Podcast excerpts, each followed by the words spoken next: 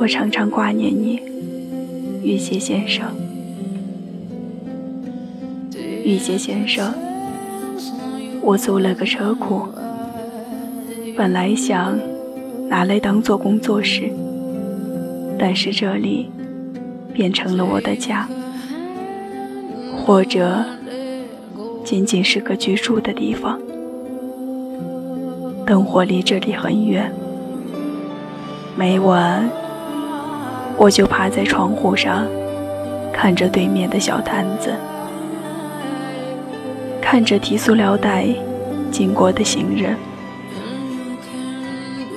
门外的路面被碾出几道长长的车辆痕迹，轮胎有粗的，有细的。你瞧。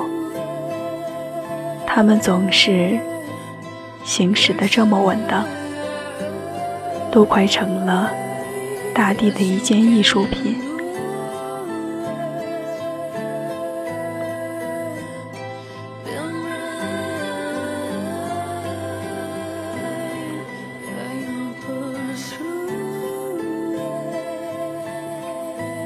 玉溪先生，前几日我费了些劲。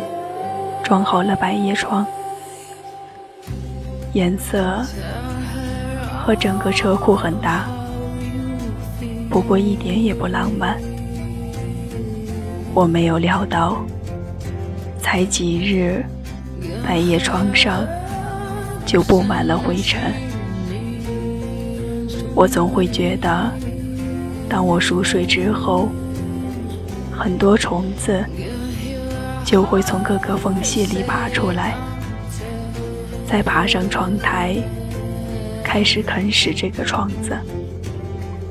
你知道他们是如何游行在百叶窗上的吗？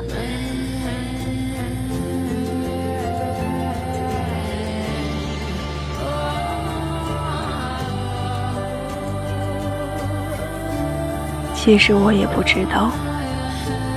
也许他们会经过我在窗台上的几个盆栽，或者经过我遗落在那儿的一杯茶水。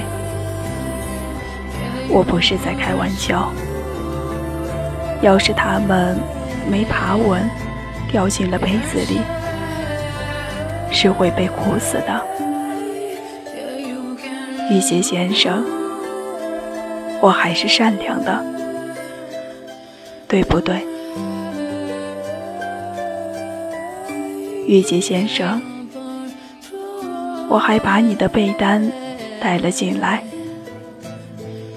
我没洗过这套被单。玉洁先生，假如你在被单上留下你的气味，兴许。我还能有一个洗被单的理由，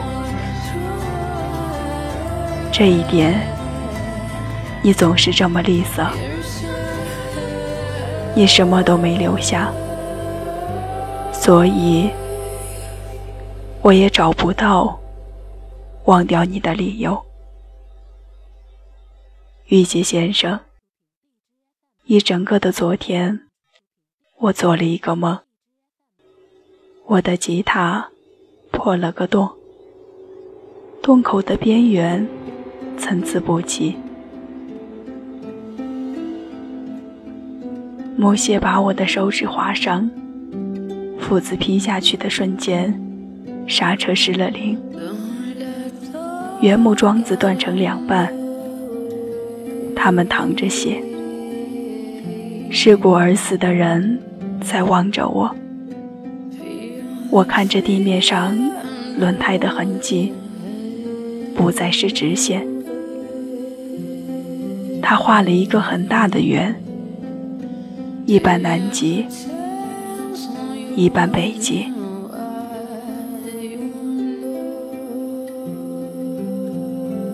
我同样找不到清洗浴室的理由。我躺在浴缸里，被水浸湿。像雨从天空倾泻而下，顺着浴缸的内外两端流淌。外一端镶着的瓷砖很冰冷，内端的水珠冒着热气。我不知道它们将会是死是活。我才发现，原来浴室的下水道口有两个，一个在浴缸内，一个在浴缸外。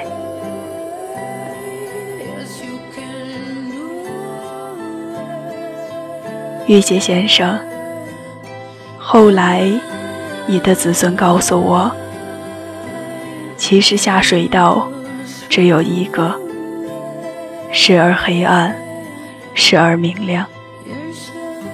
那里关着很多犯了过错的神，那些神造出了躯体，装进你的孩子里。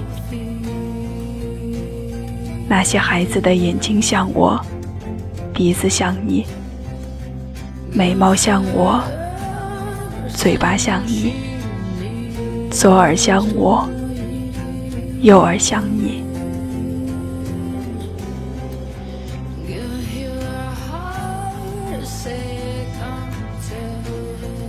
玉洁先生，很高兴初次在这里见到你。可你不知道，这却是我们最后一次的面对面。医生说，你已经有七个月大了，死了可惜，可惜至极。于是，我只好把你拾起。